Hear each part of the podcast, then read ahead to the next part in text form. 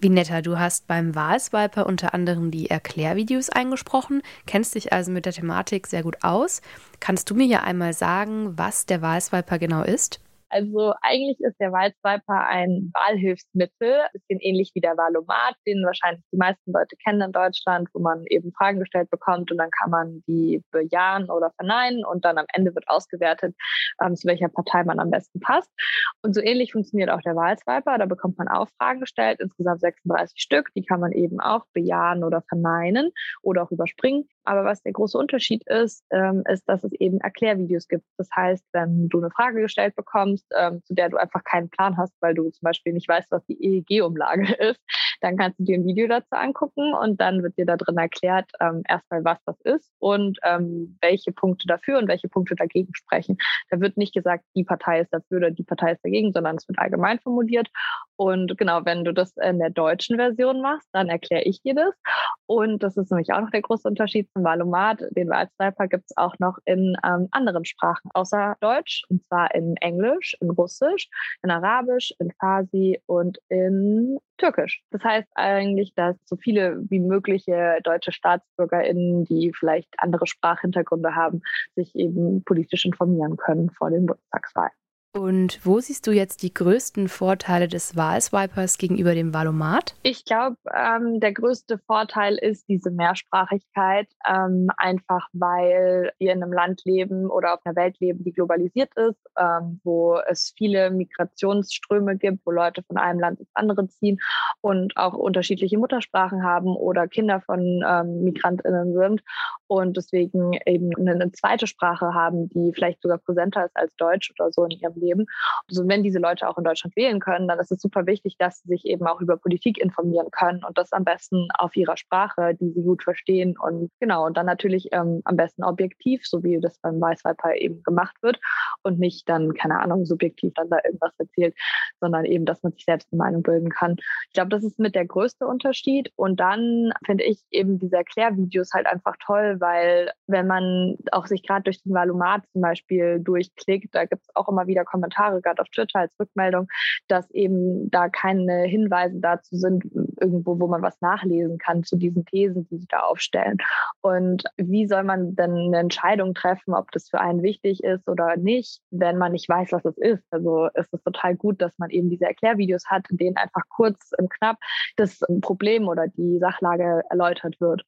Und ich persönlich finde das Design vom Wahlswiper auch viel ansprechender. Du hast ja vorhin gesagt, es ist so wie Tinder. Man wischt nämlich auch und es sieht, finde ich, einfach auch cooler und schöner aus. Und noch dazu gibt es den Wahlswiper eben nicht nur für die Bundestagswahl, sondern auch für Landtagswahlen, für ähm, Europawahlen und auch in verschiedenen anderen Ländern.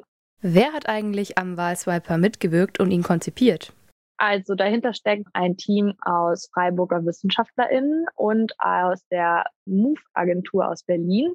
Ähm, und das ist ein bisschen so aufgeteilt, dass die FreiburgerInnen, das sind ähm, das Team um Professor Dr. Uwe Wagschei von der Vergleichenden Politikwissenschaften ähm, und seine Mitarbeitenden an dem Lehrstuhl, inklusive der Hiwis, wozu eben ich auch gehöre, und eben diese Agentur in Berlin, die sich vor allem um die technische Umsetzung kümmert und die Pressearbeit.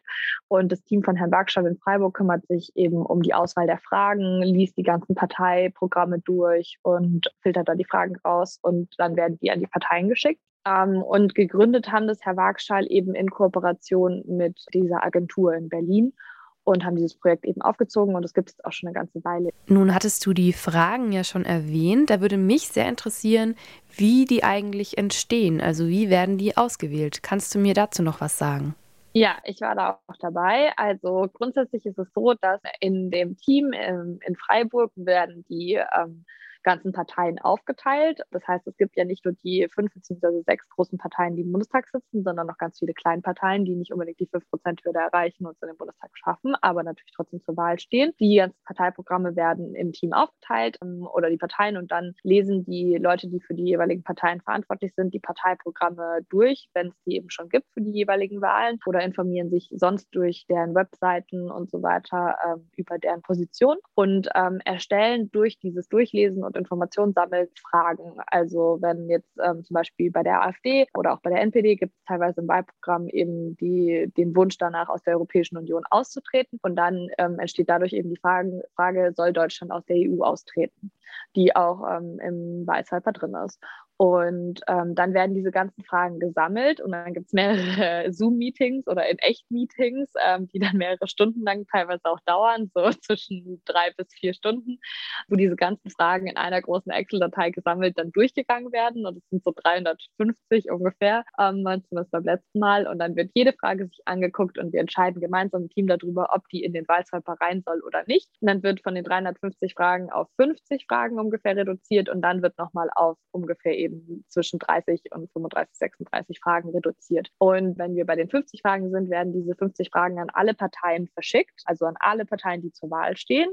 Und dann warten wir darauf, dass die Parteien auf die Fragen eben kurz antworten. Und das sind die Kurzantworten, die man am Ende im Wahlswiper sich auch durchlesen kann bei den jeweiligen Fragen. Also dann kann man gucken, was hat denn die Grüne zum Beispiel zum EU-Austritt gesagt oder was hat die AfD dazu gesagt und wie begründen die das vielleicht, warum sie dafür oder dagegen sind. Genau, das ist dementsprechend sehr viel Arbeit und vor allem auch dann immer bei den Parteien nochmal nachzuhaken und dann sich darum zu kümmern, dass sie das auch ähm, fristgerecht machen und eben möglichst viele Parteien dabei sind, weil das ist auch das Ziel vom Wahlswiper, dass man möglichst alle Parteien, die zur Wahl stehen, eben mit drin hat, dass man sich eine wirklich gute, informierte Meinung bilden kann und vielleicht auch dann eher eine Kleinpartei irgendwie wählt, anstatt jetzt eine der etablierten. Genau. Was war deine Motivation, am Wahlswiper mitzuwirken und was ist dir noch besonders wichtig zu dem Thema?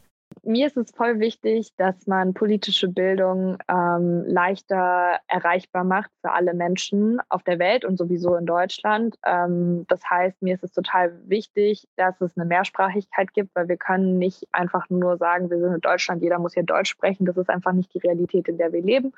Und deswegen finde ich es so wichtig und gut, dass wir eben ähm, die Möglichkeit bieten, auf verschiedenen Sprachen sich ähm, politisch zu informieren. Und gerade bei dieser Wahl, die jetzt meiner Meinung nach sehr, sehr wichtig sein wird für die Zukunft, wie jetzt Deutschland sich in den nächsten Jahren entwickeln wird und was uns in Deutschland wichtig ist, finde ich das einfach sinnvoll, dass alle Menschen wählen gehen und dass alle Menschen informiert wählen gehen. Und wenn man das schafft, indem man mehr Sprachen anbietet, auf denen man sich informieren kann, dann ist das ähm, super, super sinnvoll.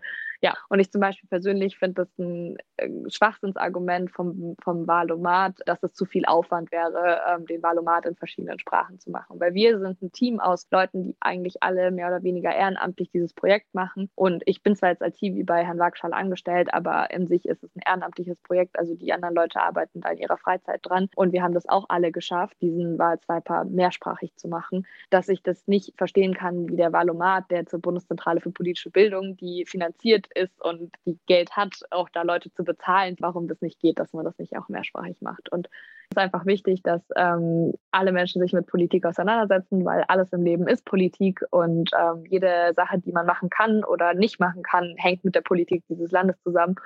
Und da ist es umso wichtiger, dass wir unsere Stimme nutzen, die wir haben, um an diesem politischen Prozess teilzunehmen. Und am besten natürlich die informiert abgeben und nicht einfach so. Genau.